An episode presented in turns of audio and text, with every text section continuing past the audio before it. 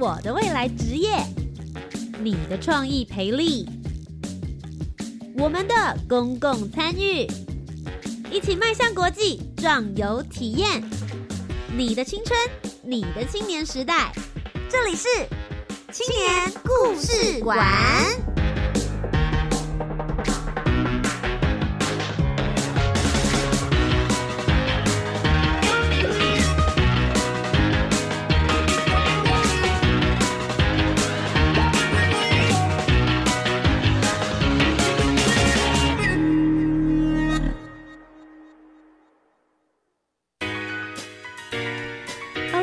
听众朋友，大家好，大家晚安，欢迎来到由教育部青年发展署以及教育广播电台所共同制播的青年故事馆。我是节目主持人涂杰，今天晚上七点零五分到八点钟，在线上继续跟大家分享属于青年的故事。今天为大家准备的主题呢是 I Use Voice 青年国际发声计划。这个计划在做些什么呢？其实最主要就是鼓励中华民国十八到三十五岁的青年，希望大家可以积极的参与全球国际组织以及非政府的组织会议活动或是计划。那这个计划不论是在国外，或者是在台湾都可以，当然其实会非常鼓励。如果你有这个机会让这样子的大会来到台湾做举办，那当然是最好的，可以代表台湾来去做这样子的发声，让世界认识台湾。而今天在节目当中为大家邀请到的这一位翁义书，他今年就读台湾大学医学系的三年级。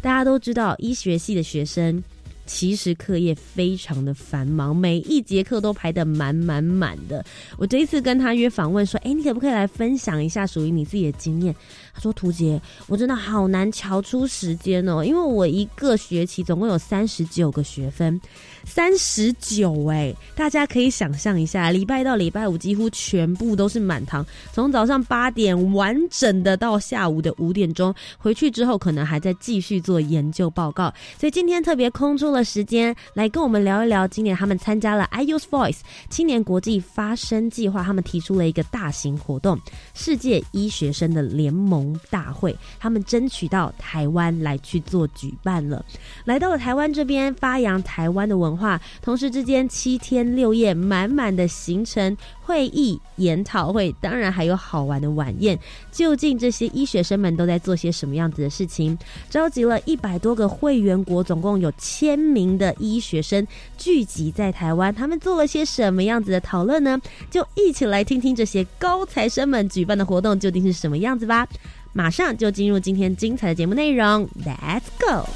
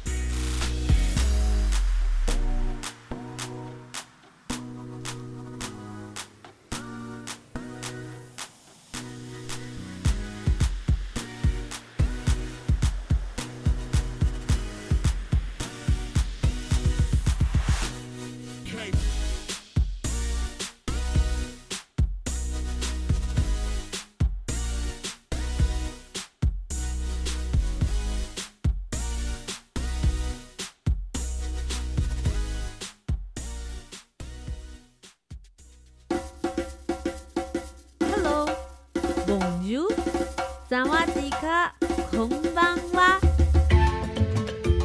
国际学习，全球趋势，海外体验，通通都在国际参与。I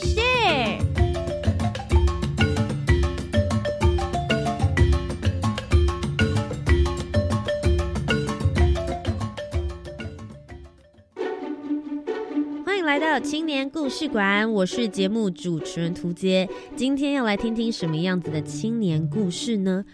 我觉得今天要为大家邀请到节目当中的这一位来宾，他是一个非常不简单的人物。他今年二十二十一岁，就读台湾大学医学系三年级。大家应该晓得，医学系已经非常的繁忙了。但他今年参加了一百零八年度的 iUse Voice 青年国际发声计划，在台湾举办了大型的国际交流活动——世界医学生联盟八月大会，在台湾邀请了一百多个会员国的医学生们来到台湾，参与人数多达千人。到了台湾这边，参加了七。一天六夜的国际会议以及文化交流活动，好好的推广台湾，同时之间呢，对于医学界来说也是不可多得的交流机会。很多人会想说。哎，医学生这么忙了，为什么还要花时间办理这样子的活动？而一般人，我们都进不去，也不了解医学界在做些什么样子的事情。今天就透过翁艺书的嘴巴，一起来告诉大家这一场精彩的活动究竟在做一些什么样子的交流，讨论哪一些议题呢？一起来欢迎翁艺书。大家好，我是翁艺书，我目前就读台湾大学医学系的三年级。那一说，你们在今年八月参加了 iUse Voice 青年国际发声计划，举办了什么样子的活动呢？呃，今年八月，我们呃医学生联盟，我们举办了呃世界医学生联盟的八月大会。嗯，那这个世界医学生联盟是一个全世界呃规模的一个非政府组织，那它是全世界的医学生都会加入这个这个联盟，担任他的会员。哇哦，我觉得里面的 IQ 指数应该爆表。所有的医学生对我们来说感觉都非常非常的厉害，所以这一次等于是你们集结了所有的世界医学生联盟里面的会员们，大家会来到台湾，所以不只是台湾的医学生，对不对？他们有来自世界各地哪里呢？呃，其实我们这个联盟的规模非常大，那它的会员总数有一百多个国家之多。哇塞，一百多个国家，所有的医学生都集中在。这一次八月份的时候来到台湾，所以你们这一次就是以这个世界医学联盟的大会来参与了 iUse Voice 青年国际发声计划，对不对？我想要先问一下，你们当初为什么会想要办这样子的活动，然后举办在台湾，同时又刚好可以连接到青年国际发声计划呢？呃，事实上，当初我们发起这个计划是大概在二零一七年的时间。嗯，那在那个时间，因为我们台湾医学生在参与这个世界医学生联盟，遭遇了一些困难，一些困难，所以说我们想要把台湾展现给这个世界。嗯，那再加上我们觉得，我们台湾其实在近年来在很多领域，比如说在性健康或者在人权等等。然后公共卫生等等的都有很多事情可以跟全世界分享，所以说我们就从二零一七年的时候开始规划去争取这个大会的主办权。是，哎，想问一下，这个大会目前已经举办了多少届、多少年？而在台湾又举办了几次呢？呃，其实这个大会目前已经到第六十八届。哇哦，其实历史蛮悠久了。对，嗯，那我们这一次台湾是第三次主办这次个这个大会。那上一次在台湾举办是什么时候？呃，在五年前，就是二零一四年。二零一四年，所以等于是你们现在在五年之后又把大家集中到台湾来，一起来面对里面这些医学生，也许大家都会一起有兴趣想要探讨的一些议题。那我想问一下艺叔，你这一次在大会里面扮演着什么样的角色？为什么今天？是你来受访呢？呃，其实我在这次的大会是担任公关部部长，嗯，那这个职位主要是要让这个大会负责这个大会对外沟通的工作。OK，所以就是现在，right now，对，刚刚好让大家，虽然这个会结束了，我们在会后还是要继续让大家晓得，比如说你们在里面获得了什么样子的成长，有些什么样子的结论，台湾究竟在国际上面被大家看到了一些什么？那接下来就是公关部长的责任了，一书好好的在节目当中跟。跟我们聊一聊，我们没有办法走进去的大会，花大会里面究竟发生了一些什么事？你们策划了哪些活动呢？呃，事实上，这个大会是大概七天的时间，哦，好久哦，对，比我想象中的还要长哎。嗯，那这个大会其实它有好几个不同的部分，那我们从比较学术上的部分先来开始讲好了。那我们，因为我们目前这个是一个世界性的 NGO 组织，那它其实每年两次大会，就是为了希望可以让他们正在进行的一些国际的合作计划，可以面对面的去做讨论。嗯哼，因为事实上这些可能国际干部或是会员们想要彼此沟通，平常只能借由线上讨论呐，或甚至这样寄 email，然后可能一次要跟好几十个人去沟通。嗯，所以说我们才希望可以在每年可以有两次的时间，让全世界的医学生一起聚集起来，在这个大会去讨论这些计划。是，嗯，那我们这次大会的有不同的主题的委员会。那第一个是算是比较行政上的，叫做呃 plenary 大会。嗯，那这个大会主要就是希望让各国的呃医学生联盟的会长在这边去讨论比较国际呃行政上的事务，比如说组织章程的修改。那行政干部的的遴选，那还有一些国际计划的合可等等的。嗯，哎，我想问一下，所以你会说是这个代表的这些会长或是团长们会来这个正式的大会上面做一些决议？你们是怎么样子分地区，或是怎么样知道哪一个是形成一个团？是用区域吗？国家或者是城市？呃，其实这算是一个蛮呃蛮复杂的部分，就是我们其实大部分的。大部分的会员都是以一个国家作为一个一个世界医学生联盟的会员，是。但是我们也开放像是一些可能区域，因为可能目前在国际上有一些国际上的现实的主，就是像是主权的问题等等的，嗯所以说我们也会有像是加拿大，它有分为魁北克，那还有其他的地区。像这样，嗯嗯，OK，所以就会根据每个地区的国情或是文化不同来去做一些调整。那目前总共你们这样子的区域的话，大概会有多少位的呃会长或者是团长来到这一次的大会当中？呃，我们总共的会员有一百多国，但是因为其实呃要来到这样来要来到台要从全世界来到台湾，其实那个经费也是蛮多的，蛮蛮惊人。对，所以说其实并不是每个国家都有这个。经可能经济能力，或是他们可能有这个人力来到台湾。那这次来到这次大会的大概有七十多个国家，七十多个国家，总共你们举办这个活动有多少人参与？呃，有将近呃，如果是医学生来说的话，有大概一千位左右。哇哦！一千个，其实真的是这个活动的规模还蛮惊人的。嗯，所以你刚好提到了，我们首先里面有一个正式大会，可以让大家来讨论针对这个团体里面你们的议程去做一些，不论是修改啦、法条、法案啦，或者大家想要争取一些重要的主题议题。除此之外呢，七天应该不只是开这个正式大会吧？哦，当然，那我们其实，在呃白天的时间都是有分成不同议题的委员会。那我们这一次有分为六大委员会，嗯，那分别是有交换的专业交换跟研究交换的部分。嗯哼，那这两个就是让呃各个国家可以让彼此的医学生可以到他们的国家去做交换。那是希望可以让不同的医学生了解不同的医学体制，那顺便就是可以认识不同国家的风土民情。嗯，那另外我们有比较像议题性的，像是我们有性健康推广，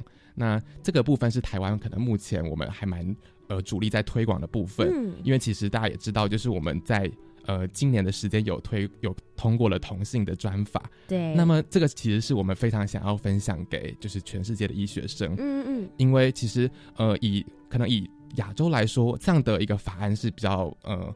比较难得难得见到的，那台湾是第一个通过这样的法案。那我们想要跟大家分享的是，为什么我们可以，就是怎么去讨论这个议题？那我们目前在以医学生的立场来说，有怎么样在这个议题上去做努力？嗯嗯，哎，其实像台湾今年也推动性平教育非常非常的重视，包含教育广播电台，我们也探讨了很多集，有很多的来宾也来跟我们讨论这样子的主题。当你们在进行这个委员会这一条项目性健康推广的时候，也许在亚洲区域，我们确实是比较先驱，可是应该也有收到蛮多来自于西方国家，不论是欧洲、呃美洲或者是澳洲，对于他们来说，他们应该走得更前面吧？你们在这次大会里面有没有什么获得？哎，原来他们这边是怎么样子推广，或者台湾可以马上跟上脚步的事情？呃，是，我们在这个委员会里面，其实真的可以看到全世界的国家在可能同一个议题上，他们的在努力的方向不太一样。嗯，像是在台湾的话，是才目前才刚通过这个专法，那希望怎么样的去落实？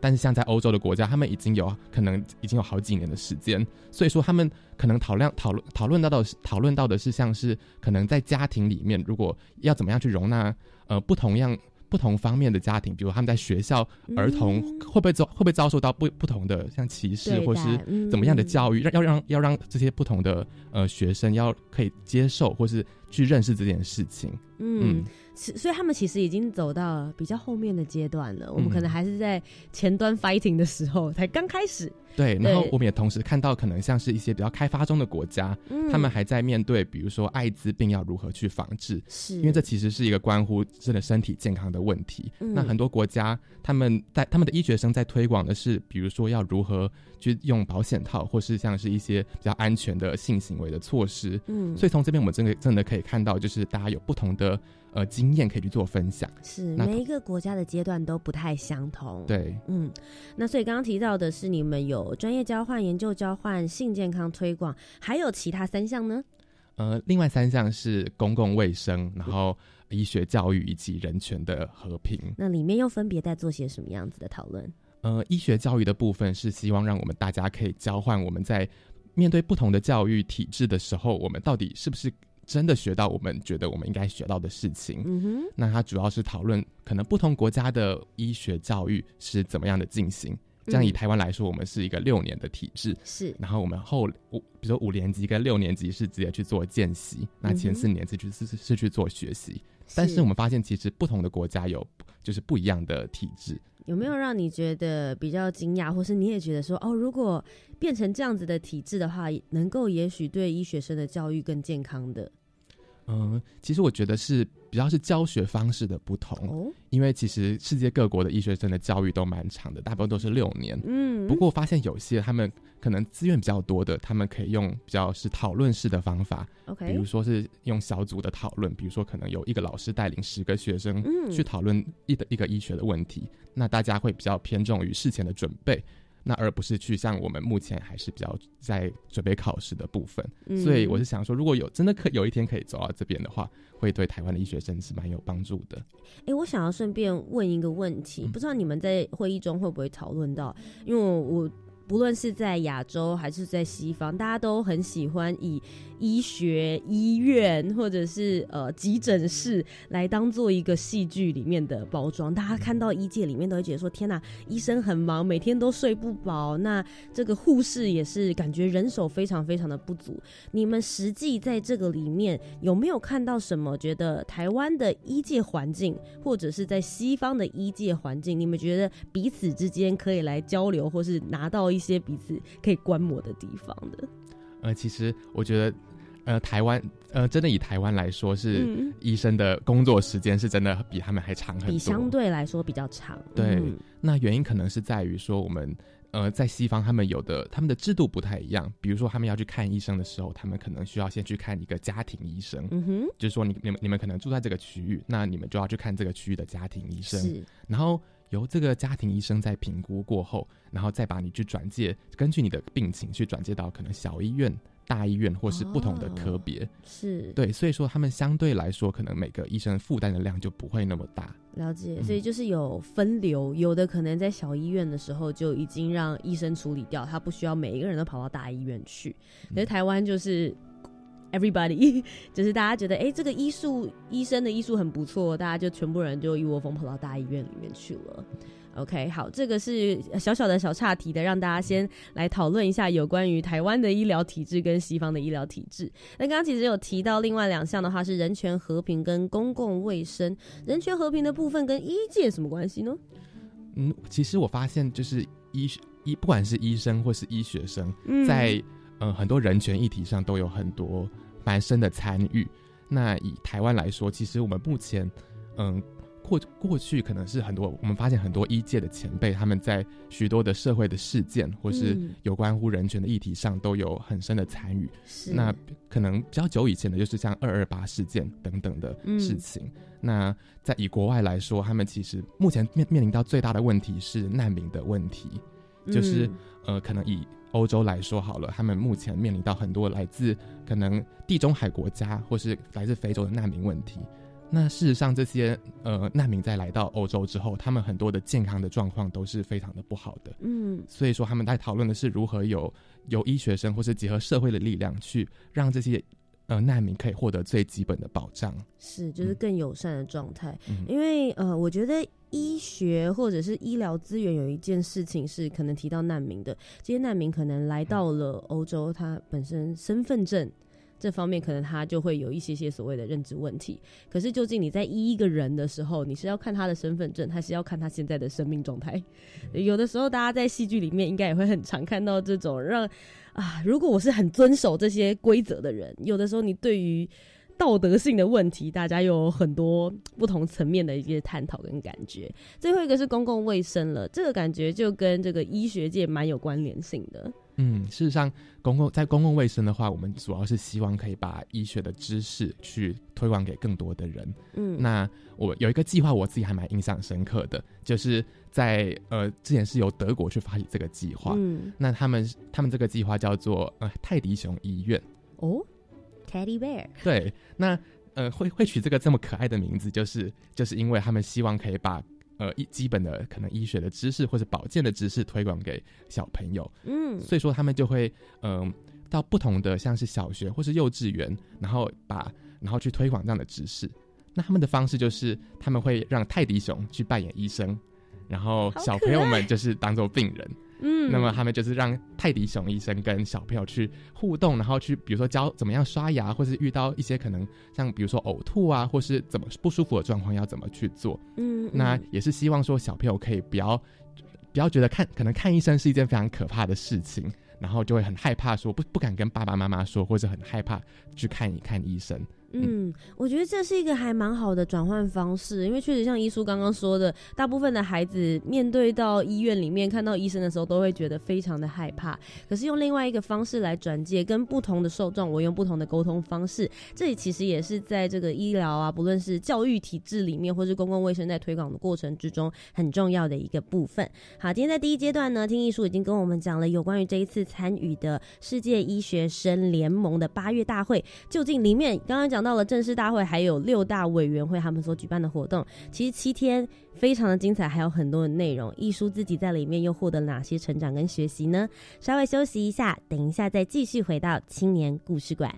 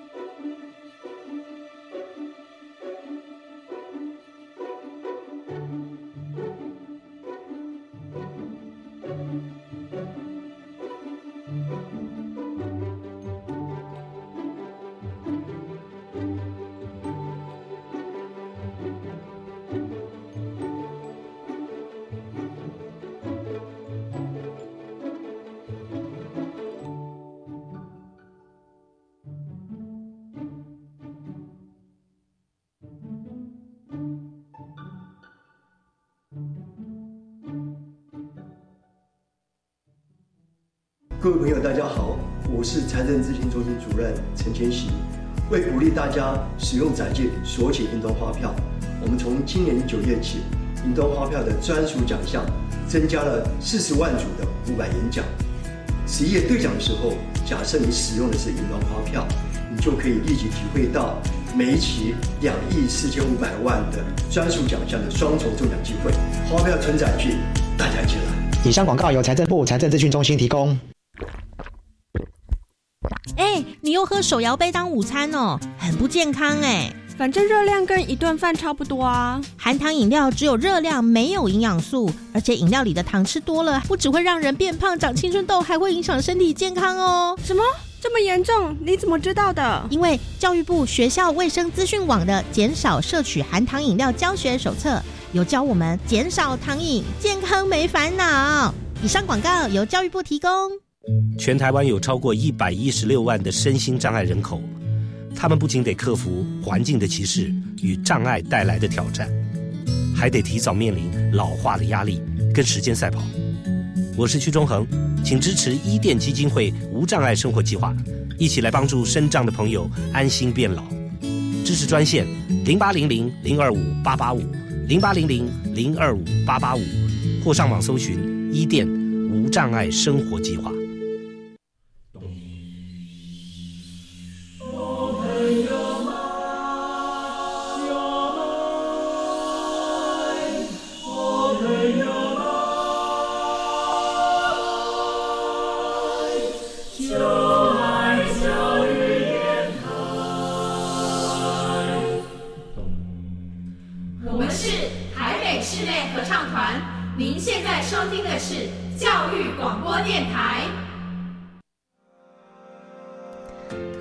听众朋友，大家好，大家晚安，欢迎来到由教育部青年发展署以及教育广播电台所共同直播的青年故事馆，欢迎再一次回到我们的节目当中。今天呢，为大家访问到的是翁一书，他们参加了一百零八年的 I Use Voice 青年国际发声计划，在台湾举办了世界医学生联盟的八月大会，接待了来自于七十几个国家，共一千多个医学生。前面在第一阶段呢，其实已经知道了他们。在大会里面非常丰富而扎实的议题讨论。那除此之外呢，艺书还有更多有趣丰富的部分吗？呃，另外一个我觉得很有趣的叫做呃，教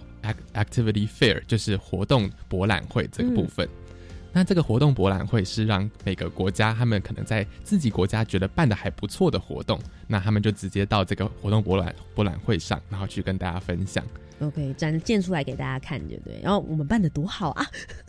那里面有让你印象比较深刻的吗？有，就是我刚刚讲到的那个 Teddy Bear Hospital，就是这个让用泰迪熊的方式，然后让小朋友更加了了解，然后喜欢去看医生。这个是我觉得，呃，我觉得自己很喜欢的一个活动。嗯，那另外一个我觉得蛮有趣的，就是叫做医学生的心理健康。那这个问题是我就是其实医学生要因为要念很多书，然后真的非常的忙碌，然后很多人真的是很不习惯，或是说甚至会有一些心理上的忧郁的状况，所以大家就在想说，到底要怎么去改善医学生的心理健康？那我看我看到有的国家他们就直接办了一些像是瑜伽，或是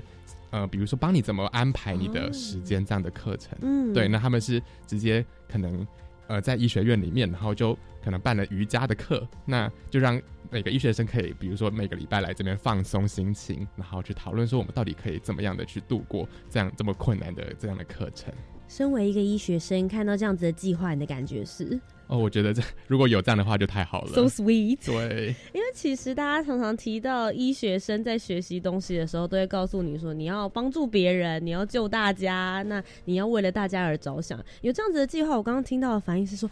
终于有人关心到我们。会有这样的感觉吧？有，而且而且我们的就是课程，我觉得有点不太人性化。所以说，如果可以加上更多就是有趣啊、好玩的部分，我觉得我会更喜欢去学校。OK，好，这边有一个现成的，马上就觉得这个活动真的是办的不错，希望可以落实到台湾来，也来尝试看看，重视一下医学生的心理健康。好，那其实在这个博览会当中，你会看到很多国家所策划的活动，同时你们在这个里面也有一些训练课程，对不对？除了医学界的技能之外，你们会训练以外，有哪些课程是还需要医学生的学生也要懂的？呃，其实我们这个训练课程是就是呃，针对的是除了就是真的专业课程以外的很多部分，我们都希望可以来增加大家的软实力。嗯，比如说，那比如说呃，大家可就呃，一个是可能教大家如何去呃去规划活动，因为其实。事实上，这个大会也算是一个大的、大型的活动。那我们希望可以让有一些国际上有有专业经验，怎么样去规划活动的，可能一些活动的负责人去分享他们办理活动的经验。嗯那让大家从比较行政上，或是可能从他们的经验中去了解一些我们要如何去策划一个活动。是，嗯，我觉得你们真的太过分了。医学院的学生，你们就好好研究医学就好，为什么要来抢我们的工作呢？你们又会办活动，然后又会募款，又会团队技巧，又会管理，然后还会医界知识，到底想逼死谁？你们一个人就二十四小时好好睡觉，我要照顾你的心理健康。好，好啦。不过大家可以看到，呃，不只是台湾的医学生们加入这个联盟的台湾医学生，还有全世界 IQ 都非常高的医学生们，大家要注意，他们现在 EQ 也会变得非常的高，因为其实他们不断的在自己的这个专业能力方面有继续培养能力之外，其实他们也开始重视其他的，比如说包含团队沟通，因为在医学来说，其实也不是一个人。就可以完成所有的事情。他们对于各方面来说都是全方面的一起在吸收，提升自己在这个方面的技能。不过在这里面看，我会想说：天哪，你们七天里面这这水深火热吧？感觉比在学校的课程还要满，还要紧凑。哎，你们没有可以休息的时候吗？哦，其实就是白天真的是非常的紧凑。不过，因为就是因为这样，我们希望可以在晚上的时候去安排一些可能比较有趣或是比较娱乐性的活动。有吗？有吗？休息一下，关心你们的身心灵健康，对，非常重要。所以你们晚上的时候做些什么事？七天有六夜耶。嗯，那这一次的话，我觉得因为。毕竟大家都是从外国来嘛，所以说一定要认识台湾的文化什么的。所以说我们就会好几天的话，我们都会安排就是旅游的活动。那因为我们那时候我们是住在万华那边，所以说我们就直接到附近的像是龙山寺啊，或是华西街夜市，那或是带大家去爬山，这样就让外国人可以直接了解台湾台湾的晚上可以这么的精彩，然后让他们去直接去。面对面去体验台湾的文化是。那除此之外，你们是不是有办一个类似晚宴活动，让大家可以国际之间彼此做交流的？嗯，那我们有其中有一个晚上叫做万国酒会，那这个是我自己非常就是最喜欢的一个部分。那它是可以让每个国家去带他们自己国家的，像是零食啊、甜点啊，或是甚至酒这样他们的饮料等等的，让大家去就是可以。彼此用用用食物来跟彼此去做交流。嗯，那我以我们台湾来说，我们就是当然就是我们带了呃珍直接带了珍珠来煮，这太代表性了，珍珠奶茶。所以你们不是叫外送外卖，你们自己煮。哦，对，就是我们希望，因为我们希望可以让大家感受到台湾的热情嘛，所以说我们就真的那时候就有人提议说要买珍珠，但是大家虽然有点就是不太确定要怎么煮，对，嗯，但是大家觉得是一个很好的点子。所以后来你们就把珍珠奶茶自己亲手煮的端到了万国晚宴里面，让大家一起来感受。哎，我想问一下，你们刚刚有讲嘛？有七十几个会员国的国家的人有来到台湾这边，那有一千多个人来到这里。你们在这里面，你自己印象最深刻的是哪一个国家带来的零食或美食？啊，我记得我。呃，最印象深深刻的应该是一个东欧的国家，可能是乌克兰还是什么的。嗯，那我我我我最印象深刻的是他，就是那时候我走到他们的摊位，是那他们是他们在桌上就摆了很多像巧克力一样，然后白色一块一块的食物。嗯哼，那他们就很热情的跟我说：“哎，你要不要尝尝看这个东西？”嗯，那我看我我那时候以为是就是可能是白色巧克力什么的，所以我就很快的把它就吞到嘴巴里面。嗯哼，不过我它到入口之后，马上就变成一个就是很咸的味道。对，然后我就就就想到这到底是什么东西？对，然后我问之后，才才知道是用可能是酸奶做的，类似饼干还是什么的。不过那个味道真的是太，可能对我来说太强烈了。OK，对，所以我就就是脸色有点就是。没没办法表现的很，就是很喜欢这个东西。不过我还是跟他说谢谢。对，不过我真的是非常的印象深刻。赶快去隔壁拿别家的葡萄酒先润喉咙，这样。对。哇，我觉得其实这个蛮有意思的，因为有的时候交流，大家都说，哎，用文字啊，或者是大家哎，在这个课堂里面平常学到的东西，用实物的方式来展现，大家就知道这脸上的表情是骗不了人的。你再怎么写的这个文字。非常的浮华华丽，但吃下去的那个感受，大家第一眼就可以感觉出来。但这也是我觉得在交流上面最有趣的地方。每一个人在自己国家区域都有他们自己喜欢的特色，或者是他们喜欢的味道，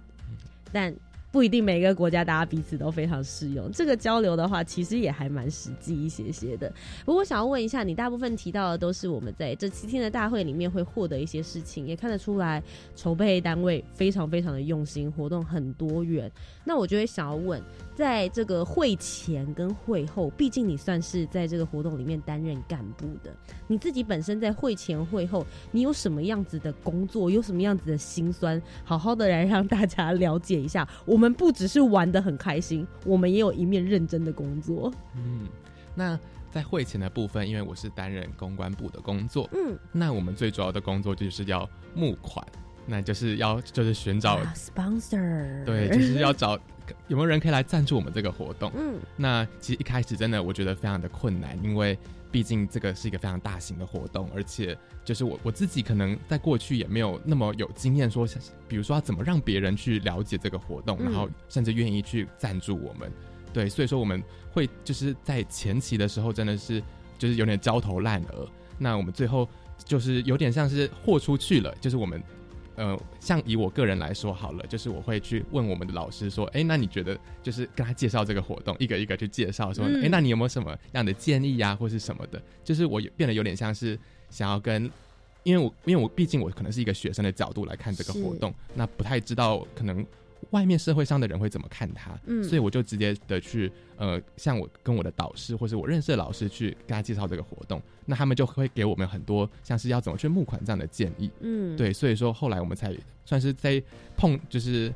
呃，失败当中去找找到要怎么样去做这件事情，是就是实际的走出去，对，尝试看看到底有哪一些破口。毕竟如果你一直待在家里面，它就是不会有任何的进展。嗯不过除了像学界募款之外呢，同时之间你们也获得了教育部青年发展署这边的补助跟协助，参加了今年的 i use voice 青年国际发声计划。最主要这个计划其实跟你们之间这个活动，我觉得有一点是蛮不谋而合的，因为最主要他们希望能够补。住的就是各领域的代表青年，希望你们能够代表台湾来做发声。那你们这一次办了这样子的八月大会，在台湾，你自己觉得举办这个活动对台湾的意义，或是对于世界看到台湾有什么样子的帮助？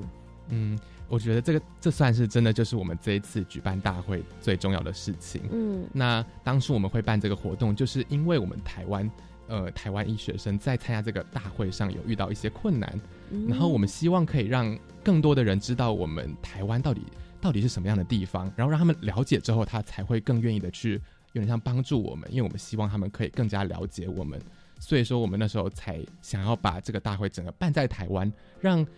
让其他的医学生可以知道台湾在到底是究竟是什么样的地方。那在这一次的大会当中，我们也掺杂了很多台湾的文化元素。那我觉得最可爱的地方就是说，我们本来是想要请可能像是正头这样的这样的一个活动来这边，很台湾。对，不过后来就是因为我们经费的问题，而且我们想说，要不要我们自己去学就好了？What？对，所以说我们那时候就有，就是就组，就可能有七个人，就直接去请老师来教我们要怎么去跳这样的舞。那我觉得对，不管对我们来说，或是就是其他的世，就是其他人世界医学生来说，还是就会很惊讶说，哎，我们居然。医学生会这样这么特别，然后又这么具有文化特色的表演，真的，你们跨领域跨的太夸张了吧？你们还自己亲自去跳正头哦，我吓到了。一般来说，大家就会想说啊，这个时间不够啦，没关系，我们就找个人来试一试就好了。所以其实对你们自己来说，也有蛮多成长的，对不对？嗯。我想问一下，你们这整个台湾的筹备单位，为了接待这七十几个国家一千多人的医学生，你们这个团队里面总共有多少人？呃，我们加上志工的话，大概有四百多位左右。哇，其实你们组织规模相对还蛮庞大的，要一次管理四百多个人，让大家一起同心协力把一个活动办好，并不是一件这么容易的事情。在这个执行过程之中，你有没有遇到什么样子的困难或者挑战？又是怎么解决的呢？呃，其实我们面对的困难还蛮多的。嗯，那以可能以我自己的这个部门来说，就是我们。因为经费的问题，所以我们可能本来规划的就是想要什么事情都做的，就是都办得非常的大，或是办得非常的好。但是因为我们毕竟是学生，而且我们的经费没有那么多，所以说我们就必须要可能尽量的在经费之内要去缩减它的支出。比如说，我们可能想要本来是请外面的团体来做表演，但是因为我们在后期发现，哎，其实我们应该把可能经费用在真的我们觉得重要的地方，所以说我们就自己就是变成我们自己干部要去做表演这样的事情，所以有点像是要在面对各种不同的状况，然后要去呃应应不同的策略。那以那我以以我们募款来说也是，就是我们一开始不太知道。就是到底要怎么去做这件事情？那我们就后来就是每个干部就跟自己认识的老师或者自己认识的医生去介绍这个活动。嗯，然后我们发现，就是当我们有真的有那个心，或是我们真的愿意踏出去之后，会有很多人来帮助我们。嗯，所以像是我们其中一个同学的老师，他就帮我们介绍到他认识的朋友，然后到他的团体里面。那我们就后来就有很多的机会可以去去呃。去提案这个这个事情，然后也后来也获得更多的帮助。是，其实透过艺术的分享，大家也会发现，真的不要害怕，你要走出去，只要你认为你做的事情是对的事，有意义的事情。像这一次，他们参加了 I Use Voice 青年发声计划，去举办了世界医学生的联盟八月大会，对于他们来说就是一件有意义的事。所以，拿出你的勇气。鼓起你自己想要做的这件事情的决心，其实就会慢慢的有机会，大家会一传十，十传百的帮助你把这件事情来做好。那前面做了很多很多辛苦的事情，有很多的挑战，大家一一解决难关之后，终于把活动办完了。我想要问你，在这个过程之中，有没有让你自己觉得很感动，或是最有成就感的一刻是什么时候？嗯，我自己最有成就感的一刻，应该是就是我们的闭幕式。那因为。在那个时候，就是我我刚刚有提到的，就是我有我们干部去做，就是文化的表演。然后另外，我我们也有就是把整个大会的所有从一开始筹办到大会上的每一刻都有录影拍摄下来。所以说，我们就经过剪接之后，我们就把可能这一年来的大家的努力，然后在大就是所有可能一千多位的面前去展现。那那时候我就觉得，哎，我终于有达到，或是我们有达到那个想要让世界可以看见台湾这样的一个理想。嗯，你今年大三嘛，对不对？之后还会继续参加这样子的大会吗？嗯，我希望如果有如果课业可以的话，我会希望尽量也可以去参加其他人举办这样的活动。你之前有参加过其他国家的吗？就是去到其他国家的联盟大会？嗯，像在我们我今年三月的话，是有到斯洛维尼亚，它在东欧的一个国家，那去参加这样的大会。是，所以其实有各种不同的机会啦。除了让这一些世界上面的医学生们来到台湾看见之外，你们也代表着台湾，带着台湾的文化一起走闯到世界不同的角落。那今天最后，我想要问你一个问题，就是在整个活动当中，其实你除了是一个参与者之外，同时也是一个组织者，然后也是在做公关部。刚刚也听到了，天哪，募款真的是。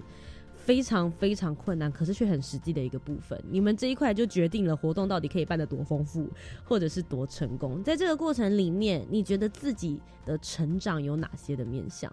嗯，首先我觉得我，呃，因为我们算是实际上面对到就是不同的人，然后可能外界对我们的眼光，所以我自己有点像是走出以学生就是自己想要办活动，然后就自己在可能自己的圈子里面把它做好这样的一个同温层。嗯，因为我们要实际上去跟老师啊，或是外界的人去介绍这个活动，那他们有时候就会提出质疑，说：“哎，那你们真的可以达到你们的目标吗？”嗯因为有个医生就直接跟我们说，他可能自己的经验，比如说他曾经到外外国，然后被因为台湾可能国际的现实，所以被被阻挠等等的，所以他也让我了解到，就是这个现实上我们要怎么去克服这样的问题，而不是可能留在当初我们自己的很好的这样的规划或者是理想当中。嗯，那第二个是我也，呃，可能，呃，慢慢的学习到如何组织或是规划规划的能力。那因为其实我们一般的，呃，我自己的就是学习的过程当中，其实并没有这样的机会去真的，呃，实际上去操作这样这么大的一个计划。嗯，那我是真的就是真的有问题需要面对的时候，才会就是真的，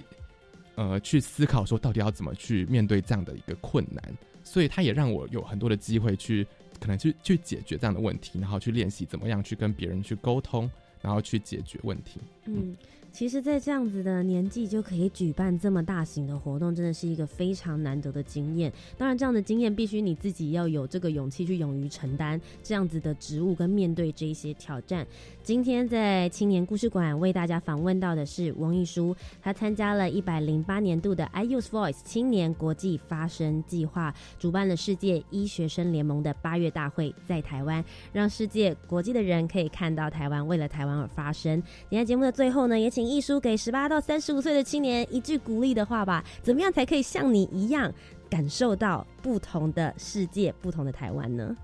嗯，我觉得我们可能平常有在思考很多想要做的事情，那经过这次的经验，我发现就是最重要的还是要踏出勇敢的那一步。那你在你踏出去之后，你就有很多意想不到的收获。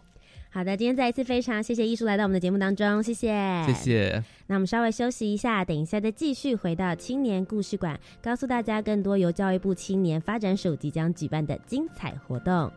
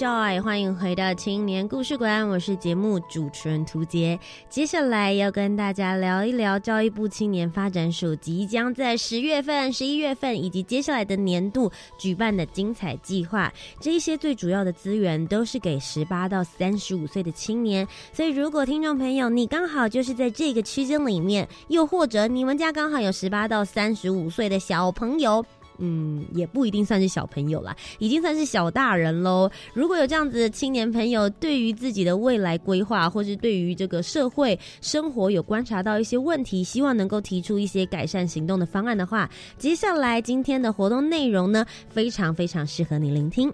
首先，第一个活动呢是第三届青年回响计划。这个计划在做些什么样的事呢？最主要是鼓励青年从生活周遭发现问题，并运用设计思考的回圈工具，从行动中反思，再重新建立新的行动方案。一直这样子反复之后，最后会逐步建立出一个可以实际执行的行动方案。所以简单来讲，就是你从生活中、新闻上。或者你从这个生活的大小事之中，你会发现到有一些问题，你可能想要解决它，你有一个 idea 了，可是不知道怎么样子来落实实现。参加这个计划就能够帮助你逐步的来厘清。而这个青年回想计划，其实现在已经在报名提案的过程喽。从九月二十三号一直到这个月的十月十九号，是开放青年朋友到网络上面的提案墙来进行提案。留下你想解决什么样的社会问题，一起来踏上从想法到行动的第一步路吧。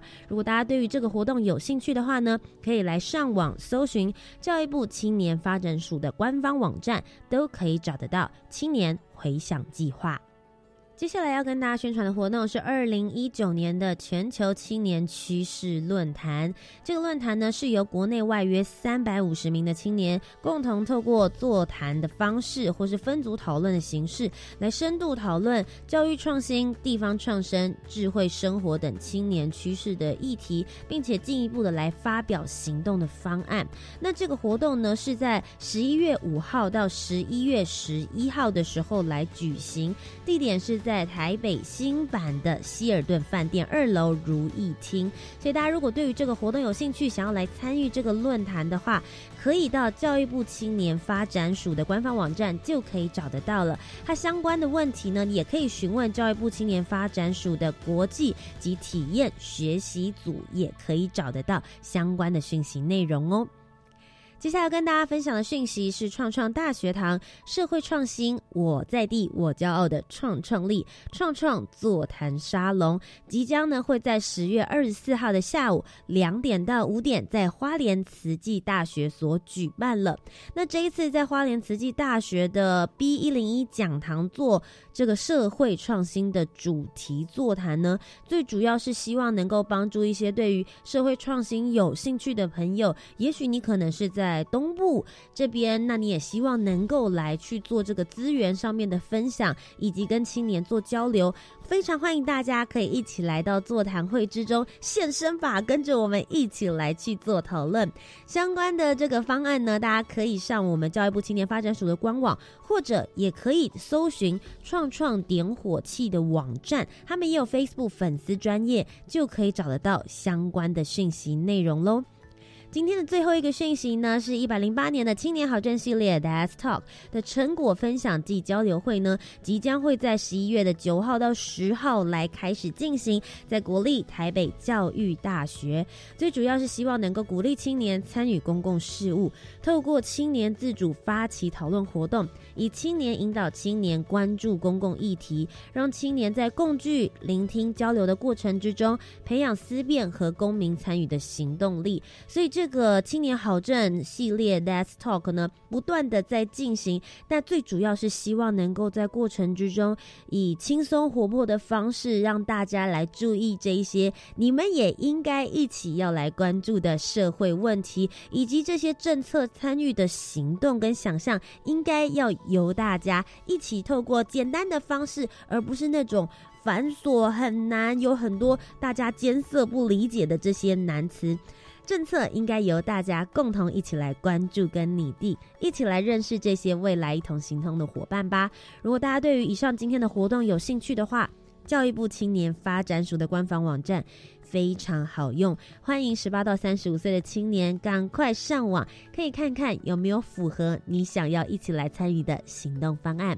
以上就是今天的青年故事馆。如果大家喜欢我们今天的节目的话，不要忘记要锁定每周三晚上的七点零五分到八点钟。我是节目主持人涂杰，就跟着我在每周三的晚上一起来聆听属于青年的故事吧。我们下周再见喽，拜拜。